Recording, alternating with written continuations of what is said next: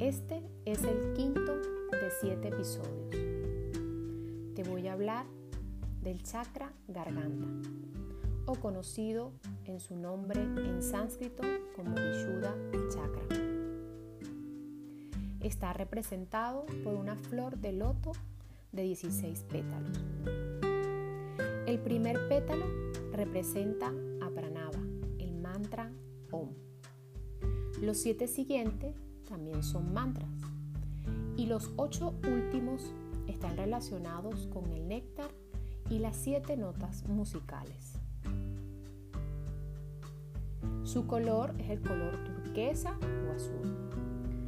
Con este chakra fundamentalmente tratamos temas de autoexpresión, comunicación y voluntad. Su ubicación es entre el hueso del cuello y la laringe. El sistema fisiológico está relacionado en este chakra a través de la respiración. Las glándulas endocrinas, tiroides y paratiroides. Interiormente, con este chakra trabajamos la expresión.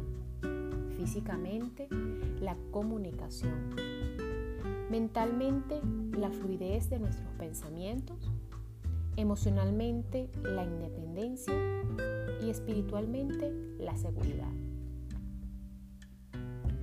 Existen ciertas asanas con la cual podemos trabajar la activación de este chakra. Te menciono alguna de ellas.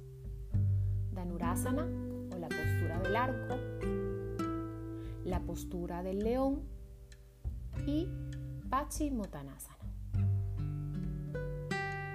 En el siguiente episodio con el sexto chakra.